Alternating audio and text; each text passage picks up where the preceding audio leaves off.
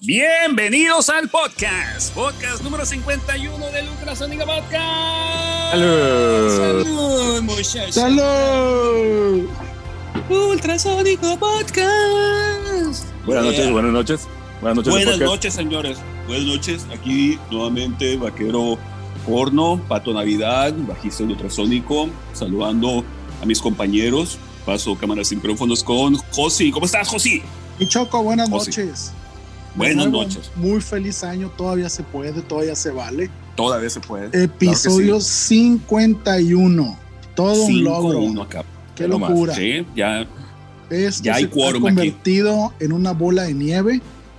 Y pues vamos a Ujú. pasarle la bolita allá hasta las alturas de la ciudad, en el extremo sur, a don Miguel Gómez Llanos y Valdés. Miguel, buenas noches, ¿cómo estás? Buenas noches, yo sí. Muy bien, muy bien de este lado, con frío. Está haciendo frío, afortunadamente. Noches agradables, noche agradable de jueves, de jueves 14 de enero del 2021. Feliz año, todavía se 14. vale, ¿no? Así es. Mañana quincenita, a gusto, viernesito Bueno, ma- y vámonos recio, compita. O, o qué, o qué rock and roll. ¿Qué traemos ahora, muchachos? Traemos ahora esta noche un gran tema, un tema que teníamos rato platicándolo. Más bien tenemos como un año y medio platicando en Michael y yo que en, este, en esta aventura de, de, de las listas del Spotify tenemos esta lista que no sé por qué chingado, no sé si fue idea de él o idea mía, idea bastante mongola, al final de cuentas, sobre, estamos platicando sobre la importancia del track número uno de los discos, ¿no? Yo no sé si ya tenga como tal esa importancia, dado la falta de, de, venta de discos físicos, ¿no? Pero platicábamos de qué importante es el track número uno como tema abridor de un proyecto y lo importante que es ser y empezamos a hacer esta lista de tracks número uno, Michael. Así es, Pato. Así es, Pato. Luego se nos eh, eh, perdimos un poco el control porque empezamos con, con canciones de discos que nos gustaban mucho, tanto a ti como a mí. Y al final, pues luego empezamos a meter cualquier canción que fuera la primera del disco, ¿no? Entonces ahí se perdió un poquito. Quizá valga la pena depurarlo para que correcto. canciones que nos gusten mucho, de discos importantes, de, de Ujú. esa forma, ¿no? Y como bien dices, eh, el, antes eh, escuchar el, el primer track de un disco, pues era mágico porque venías de la tienda, de ir a comprar Correcto. el disco que andabas buscando, o el disco que te encontraste, o el disco que sea que, Sí. que pudiste comprar. Y, y llegabas a escucharlo directamente, y en muchos casos el primer track no eran los sencillos, ni eran ni era lo que conocías previamente, ¿no? Porque pues siempre en las campañas de lanzamientos de discos conocías un poco de la música, pero, pero en, en muchos casos, sobre todo los discos que, que a mí más me gustan, el primer track no es sencillo, ¿no? En la mayoría de los casos. Yo sí. En la mayoría de los casos. Bueno, pues es un, es un tema interesante, fíjate. eh, después de haberme sentido ofendido por no haber estado incluido en la plática tuya y del pato, este, me agarran un poco en curva con el tema, pero como siempre estoy documentado, podemos hablar del tema que quieran. Ahora, claro que este, sí. e- este rollo de los, de los, de la primer rola de, de los discos, independientemente pues ya no hay, que todo es digital, eh, aunque sigue habiendo producción discográfica, eh, debe de tener su porqué. No sé si, una, si es una cuestión de marketing, no sé si es una cuestión de estrategia, pero siempre, siempre el primer track de un disco, eh, si ustedes tienen cierta edad como el de la voz, que le tocó comprar discos y cassettes y después los CDs y luego los Laserdisc y, y después empezó el rollo de todos los MP3 y los Spotify y todos los servicios de almacenamiento de la música actual. ¿Mm? Eh, en aquellos entonces, pues era toda una aventura, ¿no? Ir a, a la, a la- a la tienda donde vendían discos de música para eh, adquirir el último trabajo de tus bandas favoritas, de tus artistas favoritos. Y acuérdense ustedes que en los discos de vinil, pues los tracks vienen separados, ¿no? En lado B. Correcto. El, el- el primer track del lado A, pues es el que abre el trabajo que está presentando el artista. Y en mi opinión siempre fue importante porque tenía que mostrar en un solo track de 3, 4, 5 minutos lo que durara la canción, de qué se iba a tratar el, disco, ¿no? Eh, no siempre sucedía así, pero sí hay documentados muchos primeros tracks eh, de bandas pues ya legendarias, de bandas muy conocidas, incluso de los artistas actuales, en donde el primer track pues tiene que ser una especie de presentación del trabajo, de la, de la tónica que está tomando la banda o el artista y que indique para dónde va a tomar rumbo la experiencia sonora de escuchar un disco, ¿no? Que es algo que ya muy poca gente hace porque están acostumbradísimos a escuchar el single, el hit.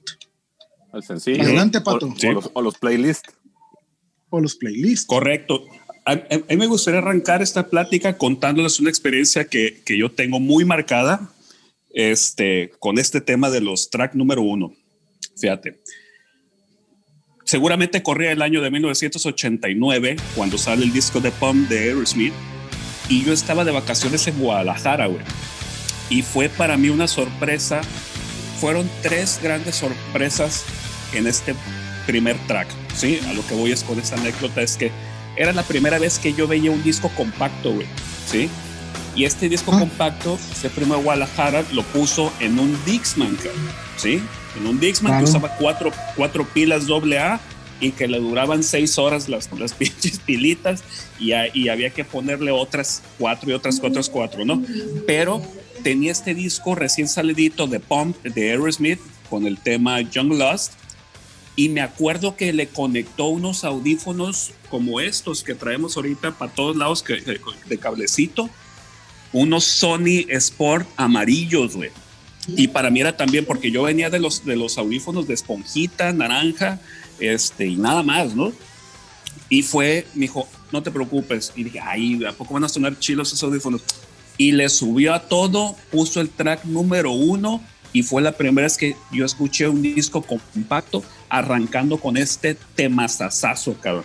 Hasta la fecha, güey.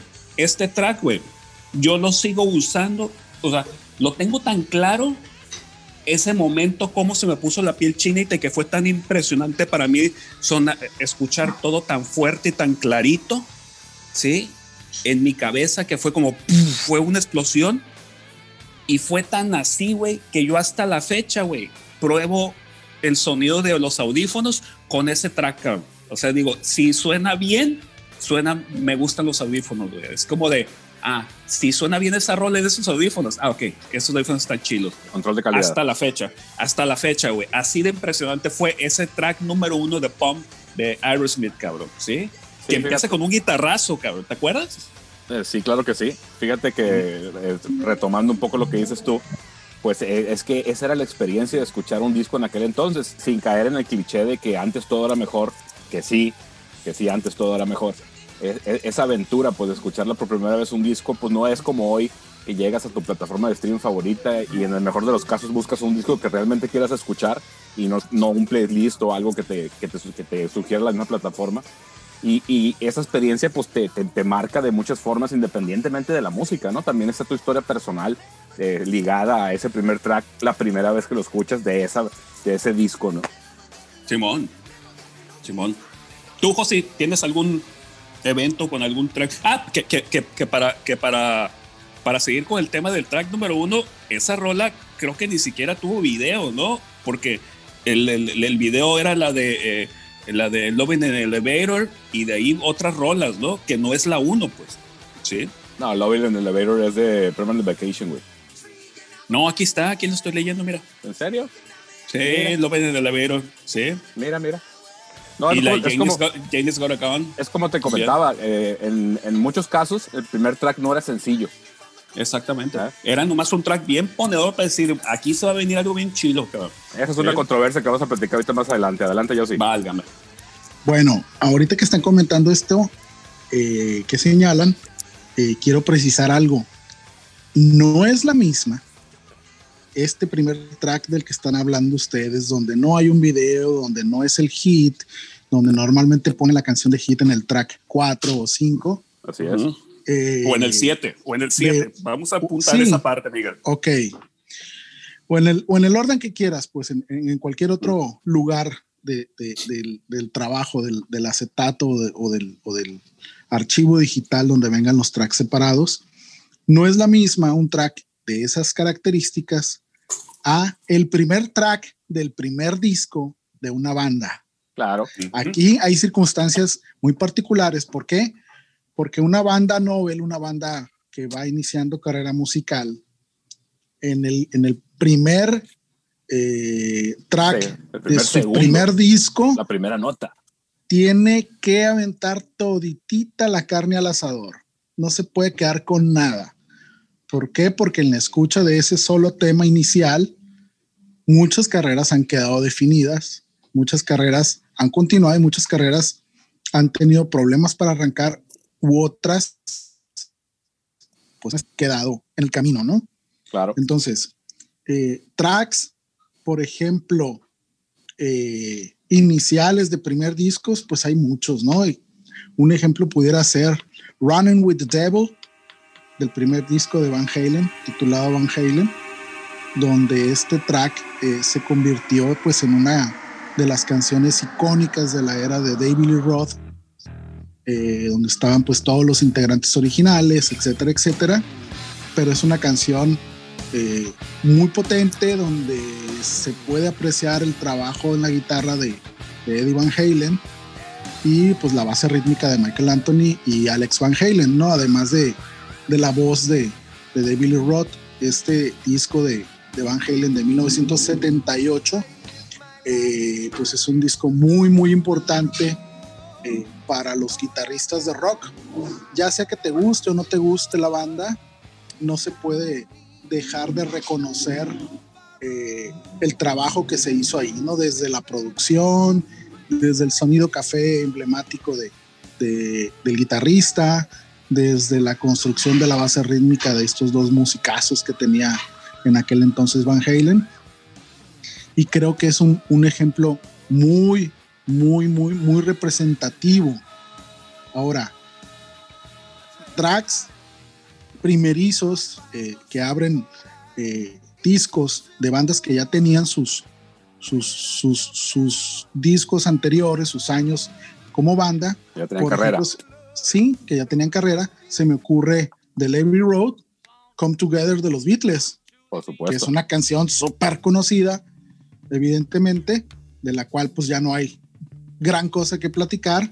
Es una canción eh, muy, muy, muy tocada, muy cobereada, muy... Sí, sí, sí. Pues, ¿qué, se dice? O sea, pero, pero en su momento, cuando sale este disco, pues eso es un golpazo, ¿no?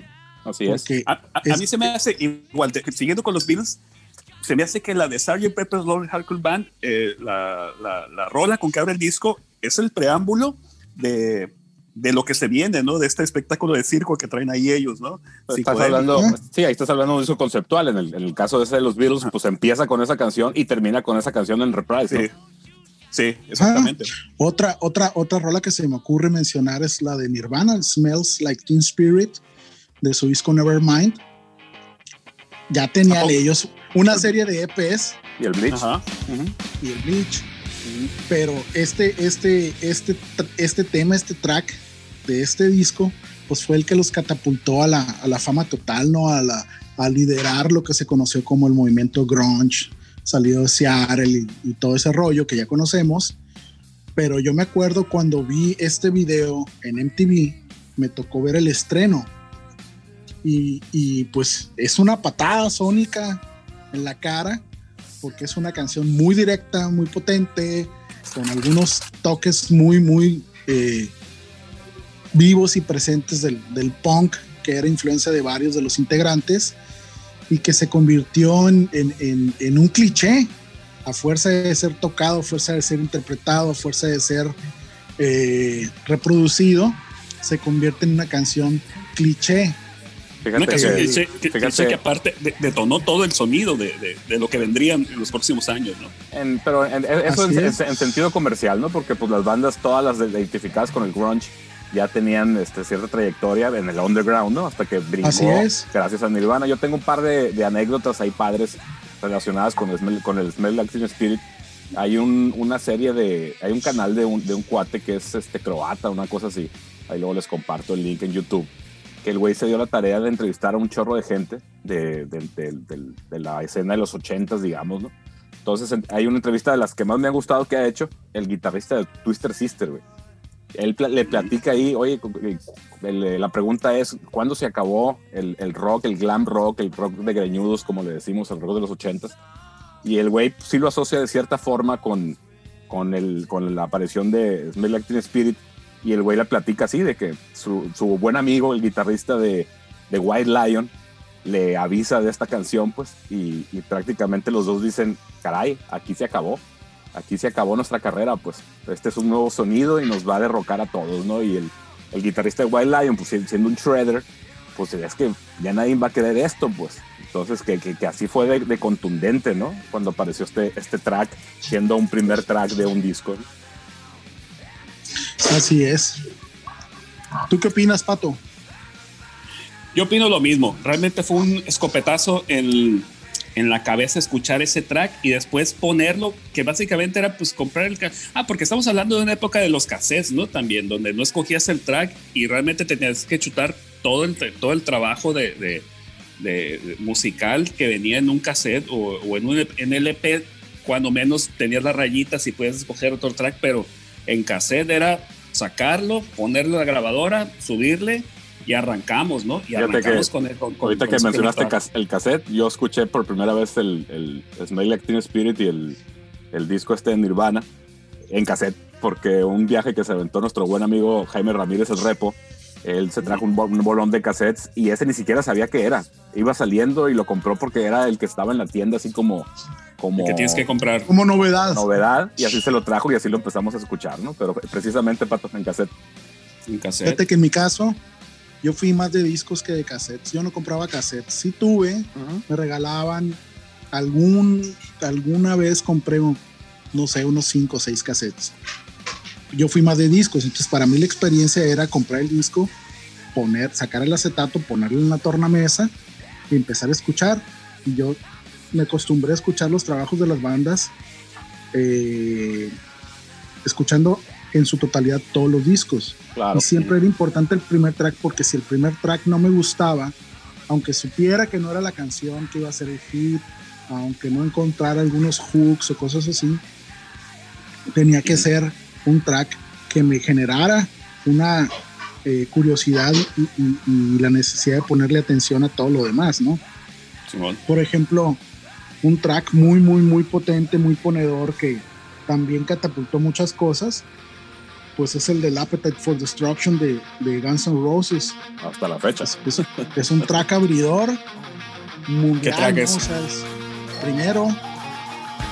¿Cuál es? ¿Cuál es el track? Welcome, to, the jungle. jungle ok. Entonces, te digo, ese tipo de cosas eh, son hasta chistosas, porque, por ejemplo, ese primer track de Guns N' Roses, Welcome to the Jungle, sí tuvo video. Uh -huh. Y es un video donde Axel sale con los pelos parados, acá tipo, eh, pues glam. Uh -huh. Y ya después en los videos secuentes ya no sale con el, con el hairdo acá todo eh, sí, pero parado a base acuérdate de que en, en, Welcome to Jungle se supone que llega, llega de su pueblo con la cachucha volteada para atrás Sí. y con una pajita de masticándola Sí. porque llega al pueblo y se encuentra con el rock, ¿no? Así es. Pero ya que está en, en, el evento, en la tocada, ya sale con los pelos parados acá. Fíjate, yo Muy- sí, to- tomando como referencia ese track de, de Guns N' Roses y tiene mucha relación con lo que con lo que platicabas ahorita esa primera nota, ¿no? Pues ahí es contundente, es, es- es realmente una nota, ¿no? Lo que arranca ese disco. Así es. Este, pero, pero no nada más el disco, sino mostrar lo que la banda puede hacer, pues. Uh -huh. Lo que la banda puede hacer, eh, vaciarlo en un solo tema y ponerlo de primera impresión en un disco, tiene que estar súper bien pensado. O sea, una cosa es hacer la música, salen las canciones, nosotros tocamos en una banda, componemos canciones y no sabemos cuál va a ser el primer track de un disco hasta que pues ya tenemos el, el, la totalidad de las canciones que vamos a incluir en el trabajo, ¿no? Uh -huh. Hablando de discos, porque pues digo, también hay singles y todo eso, ¿no? Y rarezas y cosas Oye, así. Miguel, Pero, a ver, Miguel, bueno, eh, A ver, Miguel. Dígame, dígame.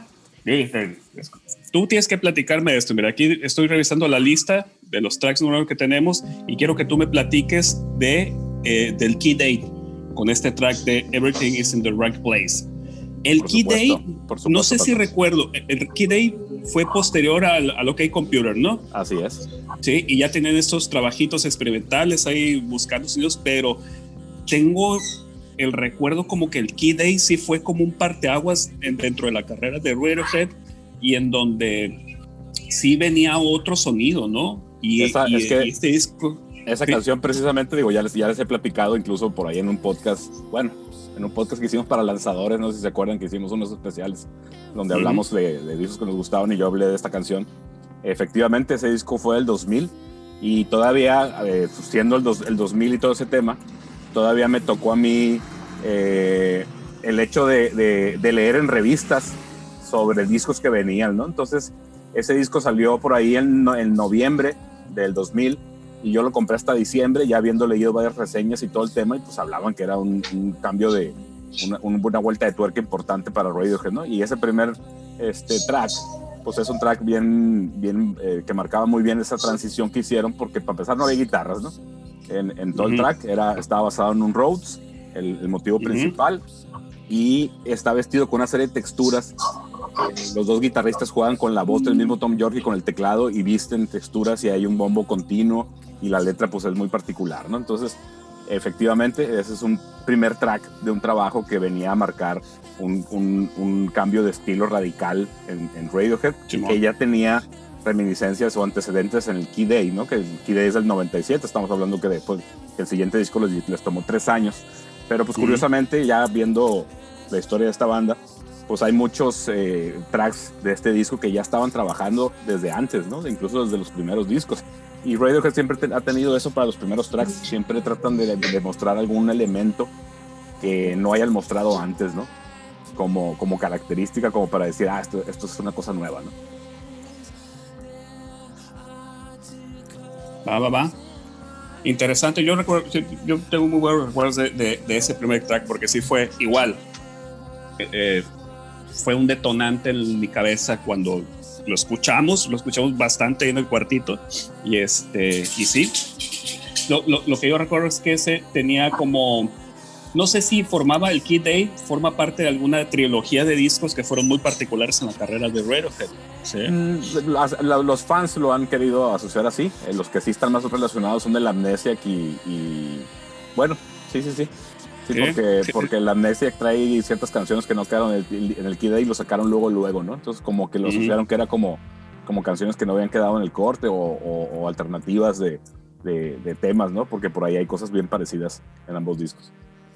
Otra, otra trilogía de discos que recuerdo es el de, de YouTube, cuando pasan del Royal Home del Joshua Tree a hacen este cambio al, al Actum Baby, ¿sí? Donde tengo, recuerdo que el primer track también era, no sé si era The, The Fly o era otro, o su, o su Station. No, su Station es de, de, de, de otro disco. Ahorita lo Pero buscamos, igual. Pato, ahorita lo buscamos. Ahorita lo buscamos, ahorita lo buscamos. No, no somos el, enciclopedias. Es correcto, correcto. El, el, Actum Baby.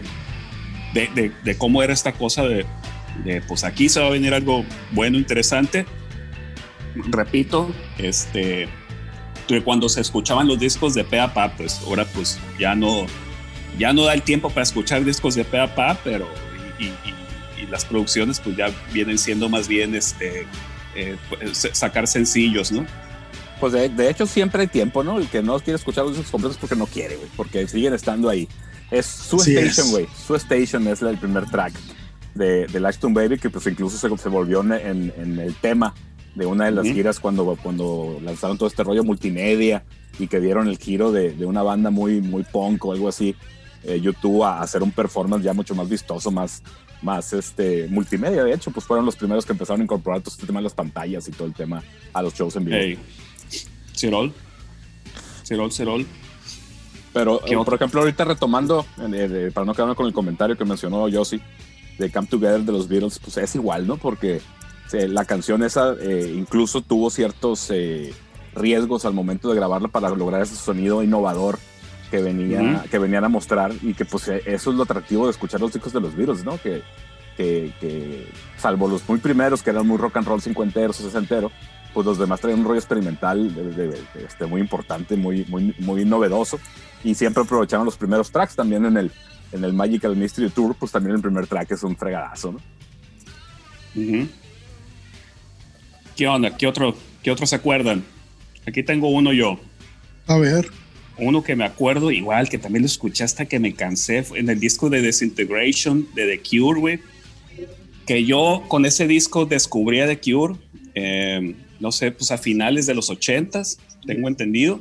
Este, y el track empieza súper atmosférico, ¿no? Empieza acá con como, la, como vaya, pues creo, creo, creo, que empiezan muchos conciertos con, con, ese tema particularmente, que igual no es un tema que haya tenido un, un video per se, pero, pero yo creo que es, es, una intro muy, muy larga, creo que dura como, no sé, si dura cuatro minutos, tres minutos es de puro instrumental hasta que empieza a cantar Robert Smith y se acaba el primer track y es como de, ya, ya, ya te envolvimos en esta atmósfera del, disco Disintegration, ya estás en mood, ahora sí empezamos con, con las siguientes rolas, ¿no? Ese, primer track es plain, Song y de hecho desde que The Cure empezó otra vez a, hacer shows en vivo desde 2012 más o menos, eh, casi siempre abren con esa canción. Con Plain Song es un fregadazo también. Es un fregadazo que, que, que a pesar de que no es una rola fuerte o ponedora que tú digas, ah, es que la voy a poner para, para manejar a, a, 200 kilómetros por hora, ¿no? Sino más bien es como más suavecita, muy, es como intensa, pero... Es que hay, hay grupos, tiene, un mood, hay grupos muy que, particular. que aprovechan esa posibilidad del primer track para sorprender y The Cure es uno de ellos. Si revisas todos sus discos, el primer track casi siempre es una canción que no tiene nada que ver con lo demás. En este caso no es tanto porque sí está más temático a la atmósfera que están manejando en, en el disco de Disintegration, pero pues la misma estructura y, la cadencia así muy, muy lenta e incluso el tema de la letra también es, marca, sí es un poco diferente de todo el disco, ¿no? Sí, eh, una rola parecida es la primera, la de Máteme porque me muero de, de Caifanes, el primer disco de Caifanes, este, que también empieza ahí con una atmósfera con los teclados y ya nomás empieza como un redoble y ya empieza la, la, rola completa de Máteme porque me muero, ¿no?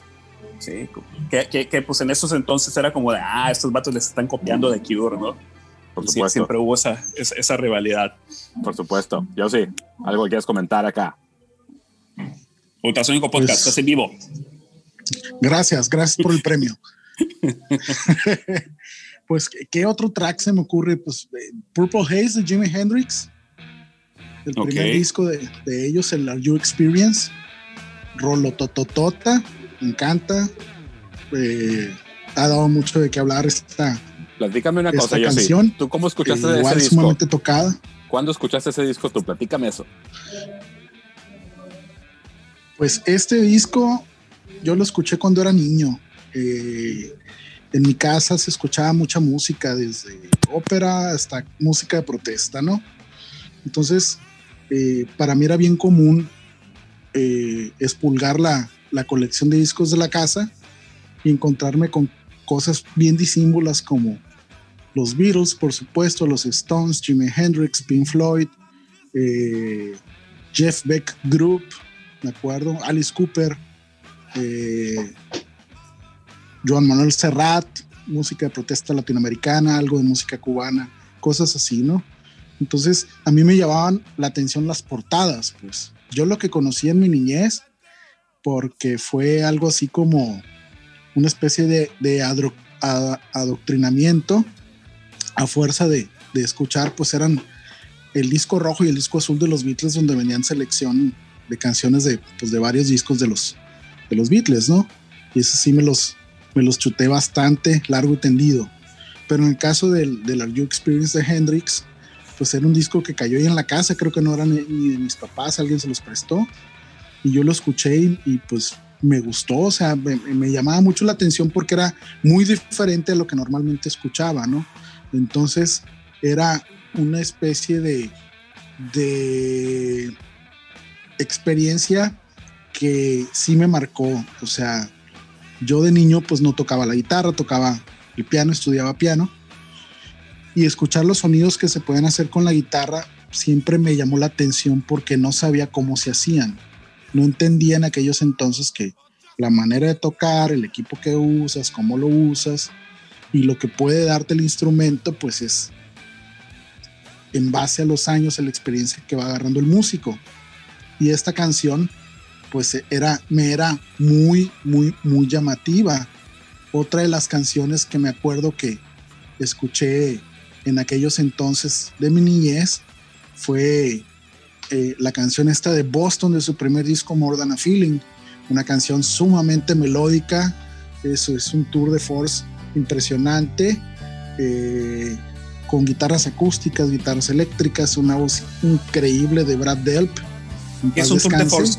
¿Qué es un tour de force? ¿O, qué fue tour, lo que tour de force en francés significa una, un viaje de fuerza, algo muy, muy fuerte, algo que impacta, pues. Entonces, eh, pues era escuchar muchas posibilidades, pues. empecé a comprender que había bandas de rock que hacen cosas muy distintas unas entre otras. Entonces, si por ejemplo escuchas a Jimi Hendrix y escuchas, escuchas a, a, Pink Floyd y escuchas a Boston, escuchas a los Beatles, pues nada que ver uno con las otras aparentemente, pero sí hay, sí hay puntos de, de concordancia, ¿no? Pero por ejemplo, este, eh, eh, hablando del tema que nos convoca esta noche, del primer track de los discos, pues eran, eran unos ganchos increíbles, o sea, porque, por ejemplo, ¿qué, qué pero le pones a More Than a Feeling? ¿Qué pero le pones a Welcome to the Jungle? ¿Qué pero le pones a Smell Like Teen Spirit? Pues ninguno, ¿no? O sea, todas son canciones icónicas, se convirtió en canciones icónicas en la historia de la música del rock eh, moderno. Y eso daba mucha pauta, ¿no? O sea, ¿por qué Hendrix tocaba lo que tocaba? ¿Por qué Led Zeppelin tocaba como tocaba? Porque los Beatles empezaron a experimentar y encontraron cosas y te vas buscando y, te tienes que ir para atrás en la historia, ¿no? Entonces, un tema que te llama la atención de un disco de tu banda actual favorita va a tener reminiscencias de muchas cosas que sucedieron anteriormente. Entonces, para mí siempre fue muy interesante escuchar una canción y empezar a encontrar que eh, independientemente del, del, sonido que tuviera la banda, el tipo de rock que, que estuvieran haciendo, pues te, te, ibas para atrás y encontrabas mucho de, de blues, mucho de, de, los rock primerizos de los años 50 y, empezabas a, a entender que los sonidos venían de una parte, o sea, no, no, no era una cuestión de que los tipos que sí lo son, eran genios, no inventaban el hilo negro, pues. Entonces ese rollo eh, a mí me retrotraía a fuerza de empezar a estudiar y a escarbar y averiguar, porque muchas canciones tenían pasajes que en mis oídos se parecían. Entonces, ¿por, ¿por, qué una canción, por ejemplo, de, de Led Zeppelin me suena a algo que ya escuché anteriormente, sepa Dios en dónde, y empiezas a expulgar y te encuentras con que pues eh, hay una influencia innegable del blues, de hecho ha habido eh, muchos reportajes, ya ustedes lo pueden encontrar en internet y en YouTube y todo el rollo, de que plagiaban canciones y todo esto, y te vas encontrando con cosas como que por ejemplo en el blues hubo un señor, un genio, que se llamaba Willie Dixon, que tocaba el bajo, pero el Tololoche, el grandote, que fue, que ha sido uno de los mayores compositores en el género, que compuso muchas canciones que se convirtieron en estándares de blues, que tocaron muchas bandas y que siguen tocando muchas bandas. Entonces, ese rollo de poner un disco, escuchar la canción y que te genere algo que te haga investigar hacia atrás, es algo muy, muy, muy, muy chingón para mí, muy bello porque es, es como, si, como si te estuvieran arropando sónicamente, pues. Estás escuchando un tema nuevo, un tema potente, un tema melódico o un tema interesante o raro. Eh, ahorita Miguel hablaba hace rato de Radiohead, donde este primer track del Key Day pues no tiene guitarras, pero no deja de ser musical. Entonces, si te pones a, estudiar y te pones a analizar, vas a ir encontrando cosas que te van a ir generando, eh, para empezar, en, mi caso, las ganas de seguir escuchando el disco y segundo, de seguir escuchando la banda y ver para dónde va.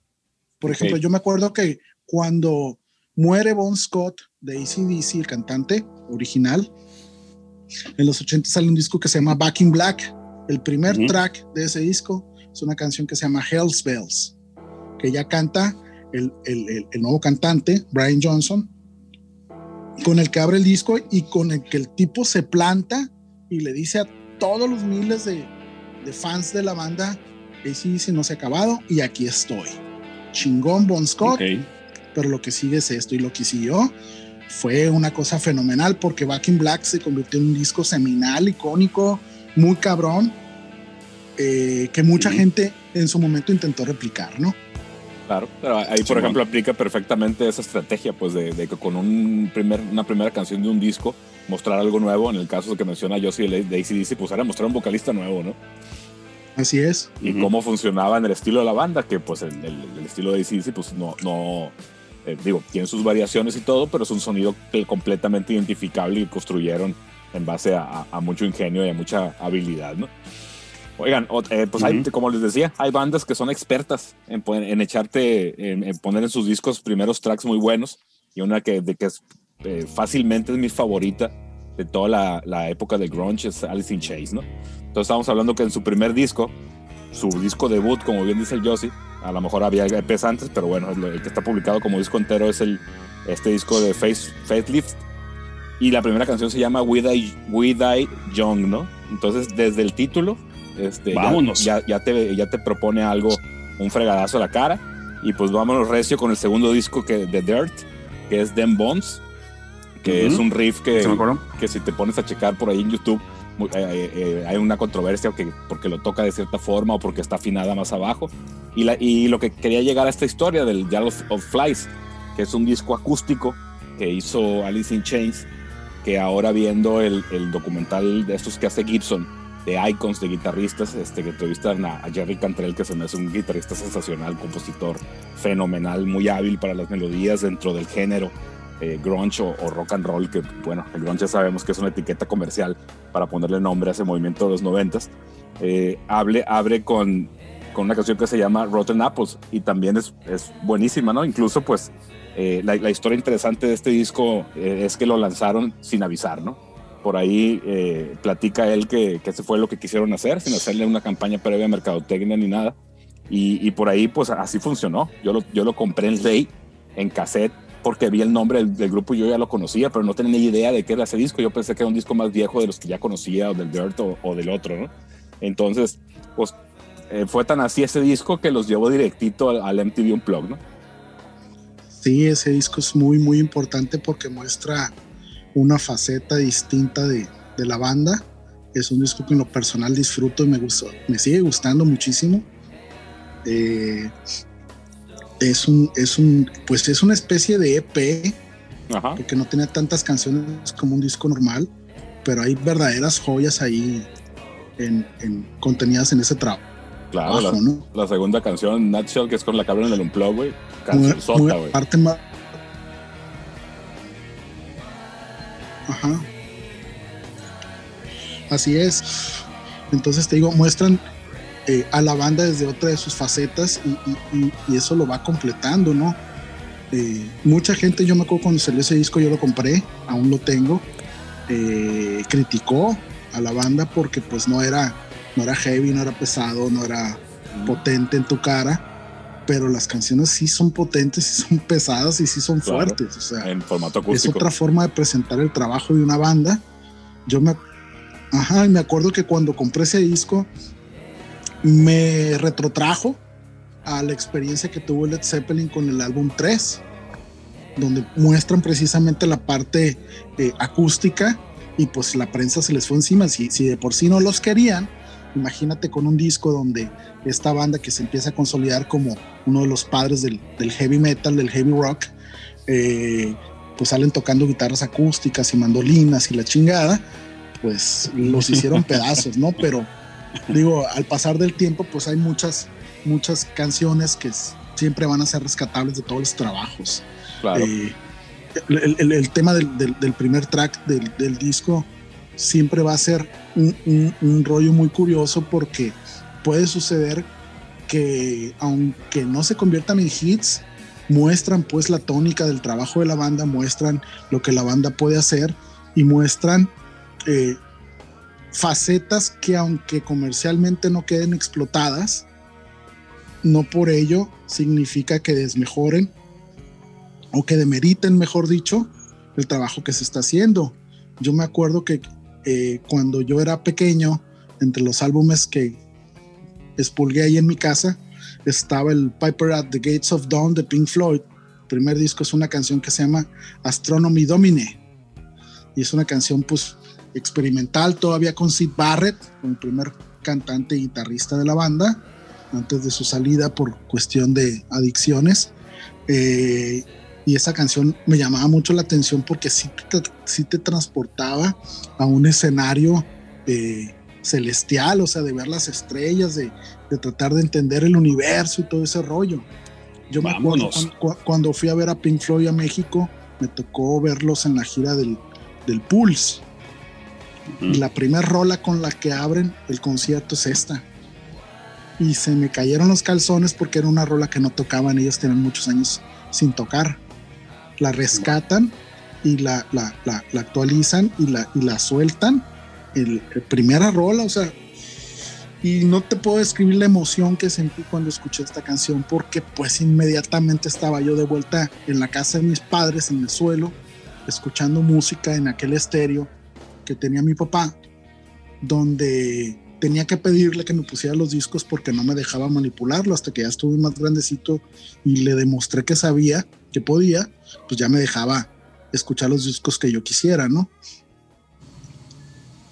Una banda que yo ubico, que, que yo como que siempre ha tenido muy buenos tracks, número uno es Pearl Jam, a excepción del primer disco. El primer disco, el de Ten, el primer track no es tan poderoso, pero de ahí para adelante, este, de ahí para adelante del Versus, Vitalogy, etcétera, etcétera, el primer track de todos los discos de Pearl Jam es buenísimo, cabrón. Sí, siempre ha sido un track muy, muy poderoso, cabrón. Once es bueno, Pato, ¿no? Once, que es la que abre el, ten, es buenísima la canción. No, muy arrebatada, muy ahí.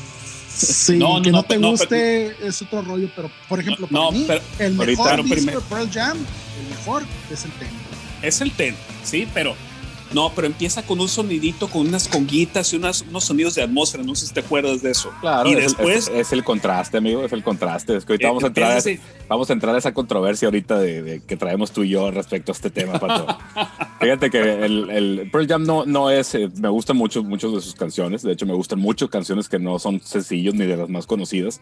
A mí me gustó un chorro el disco, el, el, el Gigatón, el Gigatón, ¿no? Me hace fregoncísimo el disco del año pasado. Este, de hecho, me sorprendió porque salió ahí en mi, en mi playlist de, de los tracks más, más, que más escuché en Spotify, pues varias canciones de, de, este disco, porque sí lo escuché mucho cuando salió, porque sí fue emocionante para mí escuchar a un grupo noventero hacer un disco como este, ¿no? Pero bueno, el, el tema de la controversia que, que, te platicaba, y ahorita para, para entrar en, en, en polémica, es esto, ¿no? De que eh, el, el, el, tú, Pato, este, ahorita lo dices, yo pienso que un track abridor eh, de un disco, pues tiene que ser esa, esa posibilidad de en el primer segundo, la primera nota que des, atrapar de alguna forma la escucha al ofrecerle lo que tú quieras, ¿no? Acuérdate que en, en, décadas anteriores, de discos quizá no conceptuales ni nada, muchas veces el primer track era como una introducción que traía hasta efectos de sonido y iba creciendo y todo el tema, ¿no? Y había discos, como bien dices tú, que empiezan con eh, puño a la cara, como dices tú, que debe ser una apertura de un disco, ¿no? Hay como debe de ser. Ah, por Ese es mi punto, eh, como, como debe de ser. Exacto, tú, tú, tú das por hecho que el primer track de un disco debe ser este puño a la cara en todos los casos, ¿no? Y sí, efectivamente es una fórmula que funciona y para ciertas bandas así es. No me imagino a Rage Against the Machine abriendo un disco con una balada por ejemplo, que fuera un fregadazo, ¿no? Si le das ese, twist. Pero bueno, yo, yo pienso que te digo, la, la, primera canción de un disco puede ser como esta que platicamos del Key Day, puede ser este, como las de Sigur Ross, el primer track, pues digo, este tiene este, canciones muy ruidosas, pero no son agresivas, no son rápidas. Pueden ser contundentes en sonido o, pues, o pues gigantescas en cuanto, claro, por eso a eso me refiero. Pues entonces, cuando un grupo que, que, que, no, que, no, que no tiene miedo o que no está en su fórmula, simplemente voy a hacer lo que hago siempre y lo voy a mostrar de esta forma, eh, a mí, a mí es lo que se me hace más interesante. ¿no? Entonces, yo pienso que sí, que el track 1 es una oportunidad para mostrar de qué trata el trabajo que, trae, que traes ahora después de una carrera o de varios discos o incluso en tu primer disco y es una estrategia este, para, para atrapar a la gente que escucha y mostrar lo que traes, ¿no? Eso es lo que yo pienso de un primer track. Ahora di tú tu teoría de que tiene que ser un puño a la cara, si no, no. Sí, claro, tiene que ser un puño en la cara, por supuesto. Imagínate, estoy pensando, ¿cuántos discos de los del recodo no empezarán con el sinaloense? si no empieza con el sinaloense, no es un disco del recodo, ¿no? Pues no conozco, yo, no conozco yo de ese muy género. Mal comentario. no conozco yo de, ese género y, y se me hace que, que chafiaste muy gacho con el argumento, sí. porque pues no hay defensa ahí, Pato, no hay defensa. Sí, no, ni, pero, cómo, ni cómo ayudarte, cabrón. No, pero más bien, más bien lo que yo iba yo con el tema de puño en la cara es lo impresionante que pueden llegar a ser este track número uno cuando el primer track es el puño en la cara, es como impresionante. Vaya, seguramente tengo toda la reminiscencia de esto que les platicaba del disco de Aerosmith, del Pump, donde empieza con un guitarrazo, pues entonces para mí eso fue, que fue tan impresionante que dije, así tienen que empezar los discos, cabrón. ¿sí? Claro, y te digo, es, válido tu argumento porque pues vamos a, los invito a, a, un viaje al pasado, a, este primer track del Dr. Feelgood, del Dr. Feelgood de Motley Crue que produjo Bob Rock. Que, Correcto. Que, la banda recurrió a Bob Rock porque querían esa contundencia en el sonido y Bob Rock traía esa, esa cualidad, ¿no? De que lograba que, los, que los, las bandas sonaran enormes, ¿no? Entonces, ¿cómo empieza Doctor Feelgood, Pato? Toda la banda, toda la banda, toda la banda en el primer compás ya está sonando. Sí, sí, sí, sí. Así es. Y, y, no era el primer disco, ¿no? No, claro que no, pero sí fue bien contundente el cambio del sonido, güey. Deja tú el estilo, el sonido. Ahora vete más para atrás y para hablar de otra banda con la que Bob Rock tuvo la oportunidad de trabajar, vete a 1982, 83, puede ser que 84, no recuerdo. Yo me acuerdo que cuando era más joven me gustaba mucho el, heavy metal y compré muchos discos de heavy metal, ¿no? Entonces, eh, en aquellos entonces, eh, empecé a escuchar, empecé a leer en revistas especializadas de una banda que se llama Metallica, que traían un sonido nuevo, que iba a revolucionar la música, que eran tipos que no se vestían con spandex, que no se ponían acuaneta en el pelo, que andaban en Levi's y la greña larga y así se subían a tocar y, así vivían su vida, ¿no? Cuando yo escuché el Kill Em All de Metallica, el primer track, pues es Hit the Lights. Entonces, eh, recuerdo y confieso que cuando la primera vez que lo escuché, el disco no lo entendí. O sea, era algo tan nuevo, tan distinto a lo que estaba acostumbrado a escuchar eh, donde aparentemente no había una línea melódica, donde era puro ruido, eh, no hallaban cómo definirlo, pues todavía este, este género, ¿no? Algunos decían que era trash, o, otros decían que era speed metal y cosas así. Pero el disco como tal, pues es, es, un muy buen disco para una banda que está haciendo su primera entrega discográfica. Eh, justo en esta etapa es donde sucede el cambio de guitarrista de Deb Mustaine. Se va y entra Lars Ulrich. No, perdón, entra Kirk Hammett. Kirk, Hammett. Este, después, después de este disco creo que es donde sucede esto. Y eh, hay, hay en ese disco un instrumental de, de Cliff Burton, el bajista que murió, llamado Anestesia, muy cabrón. Y, después de varias escuchas que empecé a, encontrarle el, el, meollo del asunto y el gusto, sí empecé a querer más de Metallica y empecé a buscar más discos de ellos cuando fueron saliendo, ¿no? Entonces es, es, un poco lo que comentaba hace ratito, o sea, sí es bien importante lo que escuchas desde que pones el disco en, en su primer track, porque te va llevando de la mano lo que sigue, pues. Ahora, en el caso que platicaba Miguel ahorita, de Motley Crue cuando llegan con Bob Rock a, grabar el Doctor Feelgood. Eh, Motley Crue venía de una serie de, situaciones ahí raras. Eh, ya tenían ellos dos discos, tres discos, creo, y quisieron ellos reflejar el trabajo de la banda para que se escuchara como una banda de rock de verdad, mm. no sobreproducida como sucedió en muchos casos en, bandas que grabaron en estudios en, los años 80, donde le meten tanta producción a, las, a, los instrumentos que de repente sonaban falsos, ¿no? Y dejaban de tener punch, o sea, todo muy pulidito, sea todo muy acomodito, pero no sonaba una banda de rock. Entonces, cuando estos cabrones llegan con Bob Rock y les produce el Dr. Feelgood, pues el propio Bob, Bob, Rock lo dice, ¿no? O sea, a partir de esto, más bandas empezaron a, a querer trabajar conmigo. De hecho, eso fue lo que llevó a Metallica, ese disco, fue lo que llevó a Metallica a querer trabajar con Bob Rock, que por cierto es el que logró que el, el Hetfield, el James Hetfield, empezara a aprender a cantar, empezar a enunciar mm. de una mejor manera y se le empezara a entender un poco más lo que, lo que cantaba, pues porque si, si lo ponías te perdías, ¿no? O sea, no, no sabías qué, mm. decía la, la, letra, escuchabas toda la música, por supuesto, pero de la letra no, no te quedabas con casi nada, ¿no? Entonces, a partir del Black Album es donde empieza esta banda a, tener una presencia muy distinta a la que ya venía teniendo y un éxito inusitado, ¿no? Digo, con este disco duraron en gira, sepa Dios, un año, dos seguidos, no sé. Y regresando al comentario inicial, pues esta banda que empieza con el Kill Em All y el, Hit the Lights, este track, eh, creo que pues les, les fue abriendo todo el camino por el que fueron transitando en el transcurso de su carrera. Oye, ¿y qué me platicas de Van Halen y su disco 1984 con este gran, gran solo de, de Eddie? ¿Cuál es el primer track? No me acuerdo. Ay, espérame, espérame. Sí, sí, sí. ¿cómo, ¿Cómo se llamará? 1900, 1984, Van Halen. Van Helen. Oh, sí. O sea, sí, se llama 1984. 1984. No, espérate, ¿pero es este? Sí. No, no, no. No, yo digo uno que empieza con un guitarrero, que, que un solo de, de, de Eddie Van Halen no, sé qué tema, no sé qué tema te refieres, pero no es de este disco.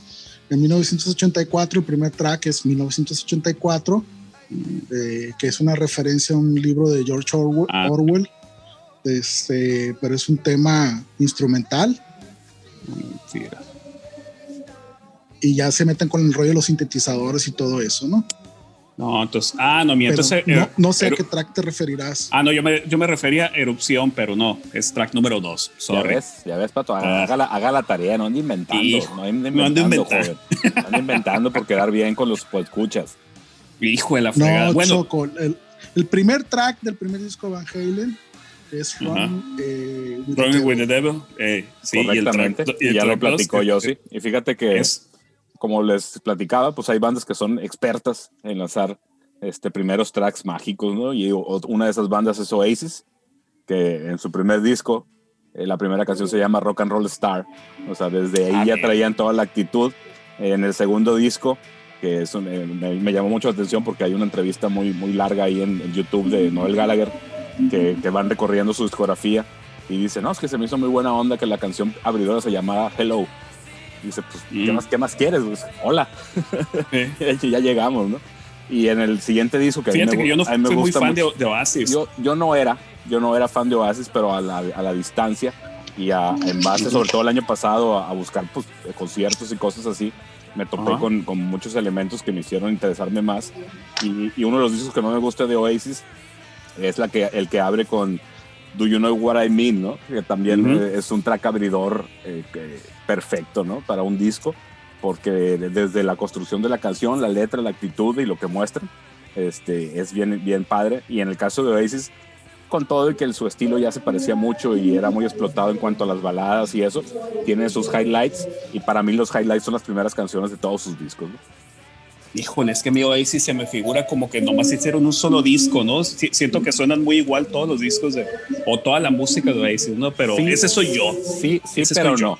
Sí, pero no. Te digo, yo también tenía esa idea, me gustaban una que otra canción, pero siempre, de hecho, Curiosamente tengo casi todos los CDs de Oasis eh, y, siempre tenían esa magia en el primer track, ¿no? Que el primer track siempre era eh, poner el disco y escucharlo, pues porque no, eh, en muchos casos no eran sencillos, era, era mágico, ¿no? Era, era escuchar cosas nuevas de una banda que ya conocías, ¿Qué me platicas del Niño Bomba? Niño Bomba de Plastina Mosh. Gran, gran, gran track de los Plastina Mosh. Disco que no ha podido ser superado, ¿no?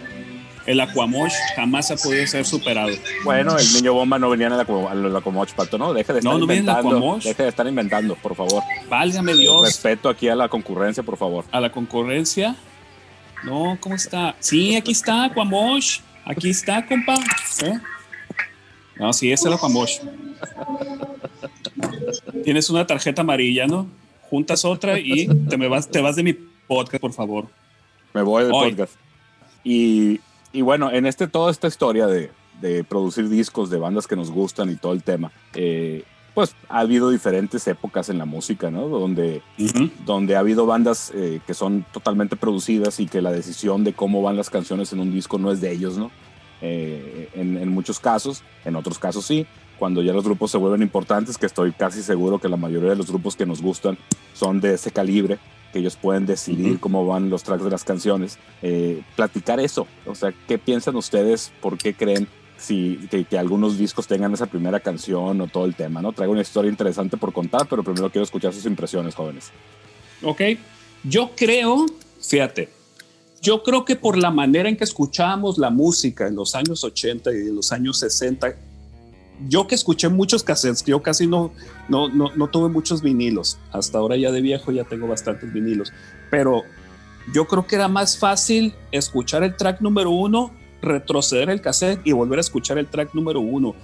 Esa es mi teoría de por qué a lo mejor tendría que ser este, importante el track número uno. Porque si escuchabas, estamos hablando de cassettes que tenían cinco rolas de un lado y cinco rolas del otro lado. Entonces, para la rola más chila que fuera el track número 4, puta, tenías que adelantar tres rolas y cazar donde estuviera el espacio entre la 3 y la 4 y atinarle. Entonces, probablemente la experiencia de usuario de los cassettes tuvo que haber sido, creo yo, no tengo los pelos de la burra en la mano, pero yo creo que tendría que haber sido como compré este cassette, lo pongo y inicia con, con el track eh, chilo de, de, esta banda o de este artista. Pero pues, un cassette era básicamente como un, como un LP, salvo en algunos casos que por tema de cinta los acomodaban diferente, pero pues el orden siempre era el mismo, Pato, independientemente, independientemente del formato. Entonces te pregunto, de, las, de los discos que tú eh, atesoras, que tienen una muy buena primera canción, ¿tú crees que es porque así lo decidió la banda o así lo decidió la producción o la disquera y la chingada? ¿Cómo crees? Yo creo que decidió la banda. Yo creo que sí, la banda, más que la disquera, más que los productores. Yo creo que ese es un tema de, de cariño y sobre todo de, de, esta cosa que venimos platicando, de, de cómo le, le llevas, cómo le llevas la experiencia del grupo hasta las casas y hasta los oídos de, del, del público. Pues. Sí, entonces, claro. Sí, sí. acuérdate, que, acuérdate que en aquellas épocas pues, el principal medio de difusión era el radio, luego fue el MTV y todo el tema. Entonces no necesariamente la exposición era, era directamente de que lo escucharas en tu casa, sino que lo escucharas en el radio o en las cadenas de televisión, ¿no? ¿Tú qué piensas, Josie, de eso? De los grupos que tú conoces. ¿Tú piensas que ellos eh, dijeron así va este disco? ¿O piensas que se los impusieron por temas comerciales? ¿Cómo ves? Eh, hay dos vertientes. Una, la primera, eh, que es la que a mí más me gusta y con la que más de acuerdo estoy, es que la banda es la que decide, la banda es la que genera la música y la banda es la que le presenta a la disquera el material. Eh, normalmente la disquera tiene mano para decidir cuál va a ser el hit, pero no necesariamente el hit va a estar acomodado en el track número uno. Así es. Entonces la banda sí puede decidir cuál va a ser el track abridor de su trabajo. Ahora, hay otra vertiente, que es cuando son sobre todo cantantes que tienen eh, eh, gente trabajando para ellos y que les escogen los temas que van a grabar, ahí sí, pues no, les, yo creo que el, el, artista, el cantante, no tiene tanta mano para decidir cuál va a ser el track abridor de un, de un disco, ¿no? Eso es lo que yo pienso. En cuanto, en cuanto a bandas, ¿no? En cuanto a bandas, por ahí, por ahí es más como que les da más por, por tener un, un muy claro cómo va el tracklist, ¿no? Sí, creo que, creo que, bueno, en cuanto a bandas, creo que la gente de la disquera mete la mano para poner como primer track, sobre todo a veces un cover, ¿no? Eh, fuera de eso no se me ocurre cómo una banda va a soltar eh, el poder de decidir con qué canción se va a abrir un disco. Claro, es que esa libertad creativa yo creo que es lo que todo mundo, cualquier proyecto debe haber anhelado en su momento de poder construir eso, porque como lo platicamos al inicio del podcast, eh, ahora que todo el consumo es en bases sencillos, como que se ha perdido ese trabajo, ¿no? Esa magia que era acomodar las canciones de un disco que tuviera este, 10, 12, 14 canciones o incluso discos dobles, donde el track, el tracklist era parte de la propuesta, ¿no? Y totalmente, ¿no? Así es. Ahora, también hay que analizar otro aspecto. Eh, de todos he sabido que el poder de las disqueras pues fue enorme, pero un momento eh, después de la segunda mitad de los años 80 sobre todo, donde muchos artistas que iniciaban carreras estaban cobijados en disqueras independientes. Entonces, eh, al tener este panorama, las mismas bandas o los mismos grupos eh, tenían más libertad para decidir cuál iba a ser su track abridor y cuál iba a ser su hit. Incluso, ahorita se me viene a la mente, por ejemplo, que no es rock, es hip hop, el Straight Outta Compton de Niggers with Attitude, que ellos sí deciden que ese es, ajá, que sí, que sí deciden que ese sea su track abridor, que incluso les generó una polémica impresionante porque los vetaron de todas las radios en los ochentas eh, y también le hizo eh, mucha sombra. En, en mi opinión, tienen la misma calidad y el mismo nivel, pero hay gente que piensa que es eh, más potente, más fuerte, más representativa Straight Outta Compton que Fact the Police, por ejemplo. Claro, sónicamente sí, sónicamente y como, como track abridor es un fregadazo. Fact the Police, pues con, con, todo lo, con toda la controversia que lo acompañó, pero sí, a mí, a mí lo personal sí me gusta más esa canción que Fact the Police, ¿no? Totalmente. Ah, así es, y por ejemplo, hablando de, de, esta, de esta banda, NWA, eh, era complicado que una disquera de las grandes eh, pudiera eh, meter mano ahí para decir qué track iba a abrir el disco, ¿no? Entonces ellos lograban, eh, tengo entendido, en, pues por su cuenta, y ellos ponen las condiciones y así lo sacan y pues es un bombazo, ¿no? Así es. Sí, fíjate, en el caso de ellos, pues estaban en una disquera este, especializada en el hip hop, en el rap, y por ahí tenías esas libertades de que presentaban los proyectos ya terminados o las disqueras para lanzarlos, y así es, ¿no? quizá, quizá, eh, no, dudo yo que en las disqueras hayan tratado de intervenir de una u otra forma, pero güey, estabas eh, de, de, frente a un trabajo disruptivo totalmente que, que, era controversial, que era todo el tema y que ni siquiera sabían qué hacer con él, ¿no? Con ese tipo de trabajos. Y, y, eso es en el, hip hop que, si te vas a la, a, la, a la, historia, por eso yo pienso que se emparetó tanto con el rock, por ese tema controversial, ¿no? Que el rock a veces lo perdió y el hip hop, sobre todo de esa manufactura, eh, siempre se, se, mantuvo constante en cuanto a la crítica social y política, ¿no? Eh, Definitivamente. Totalmente. Definitivamente. Y ahora con todos los eventos que están sucediendo en Estados Unidos, por ejemplo, muchas de esas canciones han tomado una relevancia pues muy grande, ¿no? Claro, ahí, te fijas cómo, cómo, ciertos problemas pues no pasan de moda, ¿no? Deja tu, digo, lo digo, lo digo así de forma superficial, no, no, no, no es que esté una moda, pero pues son problemas que han estado ahí desde décadas anteriores y hay gente que los, que los está poniendo en canciones, ¿no? A una, una, un ejercicio ahí de denuncia, de quejarse, de, de señalar eso, ¿no? Sí, así es. Por ejemplo, canciones como esta, canciones como las de Rage Against the Machine, han tenido un inusitado eh, revival en medios sociales, en muchos videos en YouTube sobre todo esos videos donde eh, gente común y corriente reacciona a canciones que no conocía y se llevan una sorpresa enorme de el contenido de las letras, ¿no?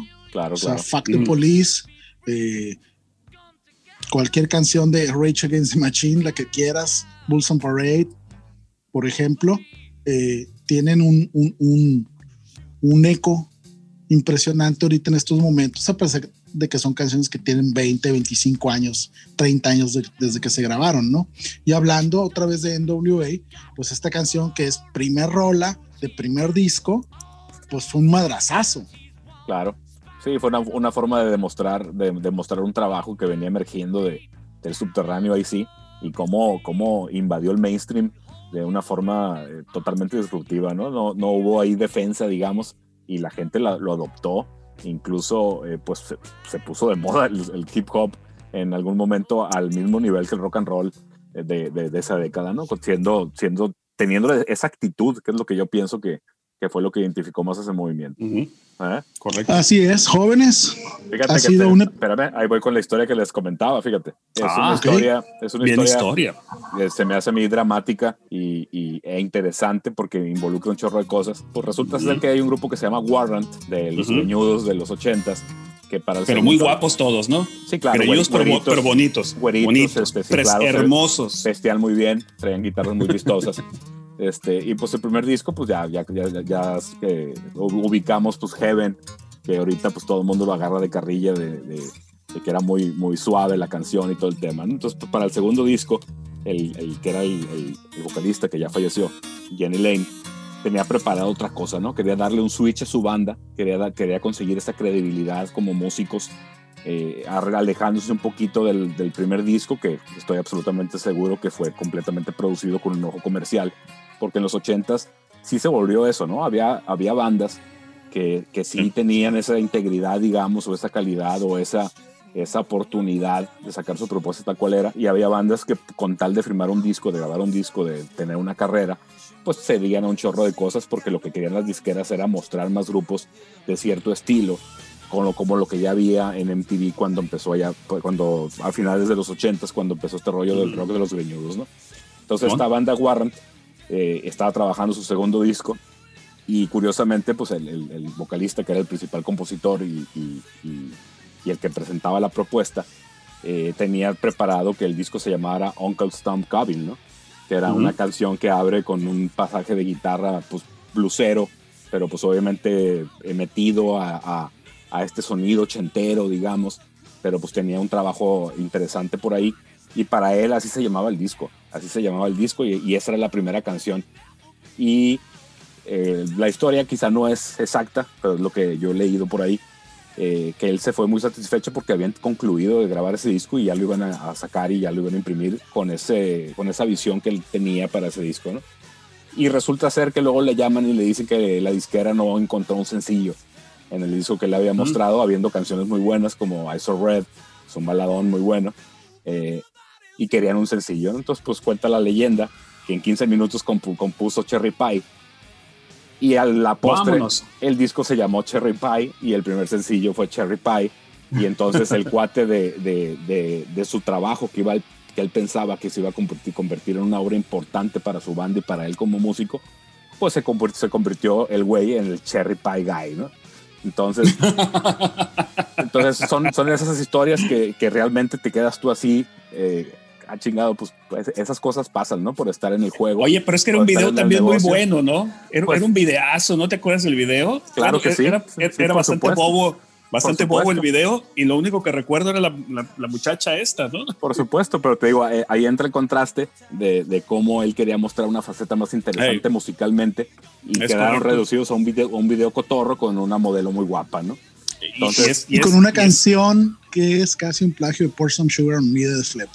¿Cuál? Vámonos. Si tú estás tocando Pour, Pour Some Sugar on Me, como nada puedes meter Cherry Pie de Warrant. Ah, ok, ok. Yo pensé que la de Constant Cabe. Eh, y pues por, ahí No. va, por ahí va esa historia. Entonces te digo, es, es como cuando eres parte del juego, pues tienes que ceder a ciertas cosas para cumplir con los compromisos que te, que te pone una disquera, ¿no? Entonces volviendo al tema de los... De, pues, es- a mí me parece una historia bien trágica, porque a mí esa canción de, de Warren me gusta, de hecho la escucho de vez en cuando, el video se me hace muy bueno. Eh, y las demás canciones del disco se me hacen muy buenas y se me hace que Cherry Pie no tiene nada que ver, ¿no? Y se nota ya con la historia conociéndola, pues que la metieron a chaleco con una intención de, mostrar lo que, lo que la disquera esperaba para, para un sencillo de una banda de ese tipo, ¿no? Gran historia. Gran, gran historia. Y volviendo a los temas abridores, y volviendo a los temas abridores, pues ya poniéndolo en terreno de, del autocebollazo, como acostumbramos a hacer en estos episodios del Ultrasónico Podcast, pues las primeras canciones de los discos ultrasónicos siempre han tenido un porqué, y en unos casos es muy sencillo. La primera canción del, del Sueños de Gato es porque fue la primera canción que compusimos y montamos con, nuestra nueva banda, ¿no? Entonces, por eso era la primera y se llamaba la primera, así, así se llama en el disco. No, se llama Nunca Jamás, pero el, el, el, working title era la primera, así era, incluso eh, así la, poníamos. Así la poníamos en nuestros listados de acordeones, era la primera, ¿no? Porque para efectos de, de, marketing le pusimos Nunca Jamás, pero pues era la primera, ¿no? Entonces, la, la segunda canción, la, la, siguiente canción que abre el disco de, del algo, es la de Antena, digamos, pero, pero pues ese era como un intro, ¿no?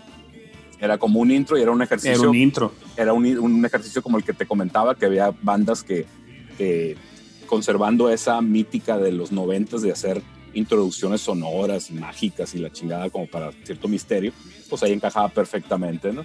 Entonces llegamos al disco 6, al disco 6 con, con, esta canción que se llama Flashback, que fue la primera contribución de Juan Manuel cuando llegó a nuestra banda. Y el elemento innovador de esa canción era el, el, el, el tempo, que era mi tempo, que no lo acostumbramos mucho, era el uso del piano y era el uso de, de Alfredo con el doble pedal, ¿no? Entonces le daba unos alcances eh, diferentes a lo que traíamos y por eso se convirtió en el primer track, porque cumple con esto que hemos platicado, era demostrar una, un, ejercicio distinto de lo que veníamos haciendo antes, ¿no? Y, y por ahí, ¿ustedes qué opinan de Flashback, por ejemplo? Porque si se acuerdan, el track habilidad originalmente iba a ser, iba a ser Somedays. Some Days, no, bueno, yo, no me acuerdo mucho, pero lo, no, lo que opino es que sí, sí fue. O tú di yo sé, tú di yo sé, arráncate. Mm, ¿Qué quieras que te diga? Este es complicado hablar de eso para mí porque yo no decido cuál va a ser el primer track ni el orden que van a tener los discos. Yo solamente estoy explotado por ustedes, par de negreros, y voy y grabo y hago lo mejor que puedo para darle el brillo que merece esta es banda. correcto pero sí recuerdo que por eso se le paga. Era algo, era algo, ojalá me pagaran cabrones. Era algo muy distinto a lo que se venía haciendo y es un tema que en mi opinión tenemos que volver a regrabar porque creo que vale mucho la pena el tema para actualizarlo. Fíjate que el, chino, pues eh, que no, no, le tocó esa parte, era cuando estaba, cuando Alfredo tocaba la batería, el chino conociendo ya la discografía, él ha insistido múltiples veces por qué no tocamos esa canción de nuevo, ¿no? Es correcto. así es. Es correcto. y, la verdad es que, y la verdad es que arranca muy bien con ese piano, con ese eh, teclado de tan, tan, tan. O sea, te pone los pies en la tierra, te pone tan, tan, y así eso, arranca. A eso quería llegar. Eh, hemos platicado de, tracks, abridores, de discos que nos gustan y, que, ciertas características, y si los transportan a nuestra discografía, pues tiene, tiene esos elementos. Las primeras canciones, digo, a, veces es tan sencillo como decir, ah, es que fue la primera que hicimos para este disco, por eso es la primera, ¿no? Pero en el caso de Flashback, esa no fue la primera canción que hicimos para ese disco. Y decidimos hacer ese, ese tema de el, track por mostrar esos elementos diferentes, ¿no? Porque no, solo, no, no es solo el piano, es también los cornos franceses y los trombones que logramos meter ahí en el coro, que nos salió bien el experimento porque si se acuerdan, todo eso salió a partir de taradeos, de, de, soñar que podíamos meter esos sonidos y no sabíamos ni cómo y finalmente lo logramos pues con, con recursos de, de, sonidos MIDI, ¿no? Ultrasónico. Fíjate que el, el, el, ¿Y el, de Umaya? El, espérame, antes de que me pasáramos al Umaya, pues el, el, el tracklist del disco 6 lo decidimos en conjunto, ¿no? O sea, nunca ha sido un rollo de decir este, este disco va así. Eran seis temas y había que acomodarlos y los acomodamos como quedó, ¿no? No sé si recuerdo. Claro. No, yo no. No. Yo, yo, yo, no tengo mucho recuerdo de ese, porque aparte fue un disco que tardamos como dos años en hacerlo, vato.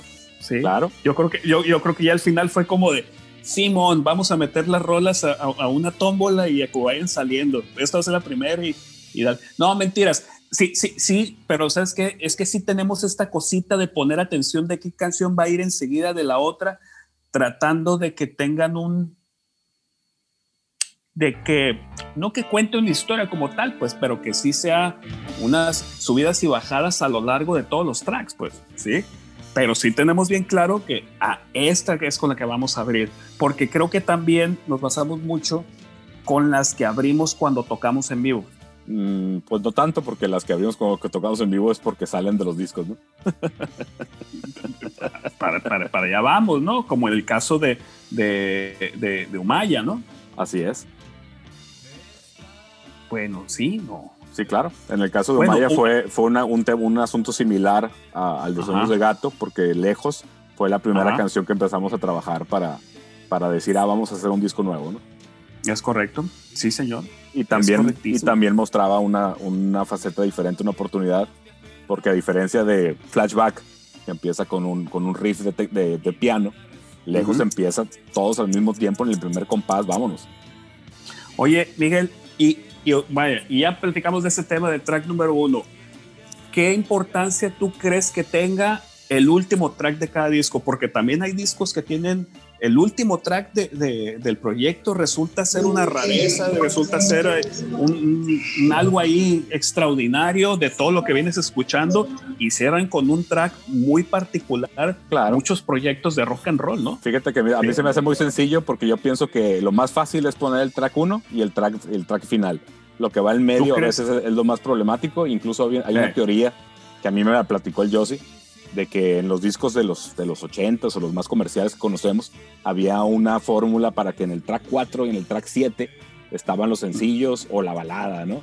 Entonces, esa, me, ese me acuerdo que me platicó Yossi, hablando de discos de 10, 12 canciones, ¿no? Que luego, pues con esto que hemos platicado, que, que ya no hay discos, pues se ha perdido un poquito la formulita. Esperemos, esperemos que haya gente que siga creyendo en los discos y siga trabajándolos en ese formato, ¿no? Yo sí. Esto, esto, esto lo hemos platicado, de que el track número 7 en particular, si tú agarras los discos y, pones el track número 7, es muy particular. Si tiene este tema de sencillos o si no es sencillo, es un buen track, cabrón. Claro. El 7, güey, bien raro, güey. Pero eso, muchachos, es tema para otro episodio. Válgame Dios. Bueno, ni hablar, aquí lo dejamos. Suscríbanse a nuestro canal. Este, pues, denle like. Denle like y, este, y síganos en el, en, el, en el contenido exclusivo VIP. Oye, oye, pero antes de irnos, ¿por qué no hacemos una invitación para ver quién quiere ser invitado estrella de las noches de los episodios del podcast de Ultrasónico? Claro que sí. A ver, Miguel. Claro que sí. Fíjate que queremos hacer un open house del podcast para, para que obviamente los, los, los, podcasts de entrevistas se han tratado de, banda, de bandas que conocemos, que son cercanas, algunos casos no, algunos casos por, por, por amigos hemos eh, conectado al invitado y por eso lo hemos entrevistado, eh, muy generosos todos, siempre han sido muy buenos episodios, pero pues ahora queremos voltear un poquito la tortilla y realmente quien escuche este podcast se tenga una banda, incluso, güey, si no son de Culiacán, que, nos digan si, si, les interesa participar en este ejercicio del podcast. Eh, lo que pedimos es que tengan música grabada, de preferencia en plataformas digitales, para poder hacer una referencia a que pueden escuchar su material ahí, en YouTube o en Spotify o en iTunes o donde lo tengan. Y, o si no, con que tengan música grabada, pues cuando menos tenemos la oportunidad de tocarla en este podcast y hablar de eso y hablar de su proyecto, de su historia, de sus planes, sobre todo si son bandas activas, que es lo que vamos a buscar mucho este año. Eh, que sean bandas vigentes, que estén trabajando, que estén sacando cosas nuevas, generando, generando trabajo. Eh, es lo que por ahí nos va a interesar. Vamos a seguir entrevistando gente que hemos conocido eh, de, de, Culiacán, que, ha, que, ha, estado en bandas desde los 80, lo vamos a seguir haciendo, pero pues queremos abrir el abanico, queremos este, conocer propuestas que a lo mejor nosotros tampoco conocemos y este podcast pues, va a ser esa oportunidad porque en este ejercicio no nada más es conectarnos al Zoom y empezar a platicar, hay un trabajo previo que hacemos nosotros de escuchar la música, de revisar redes, de revisar lo que haya disponible de las bandas para conocerlas y generar esta, esta entrevista. ¿Cómo ven, jóvenes? Sí. ¿Cómo Mi casa es su casa. Vámonos.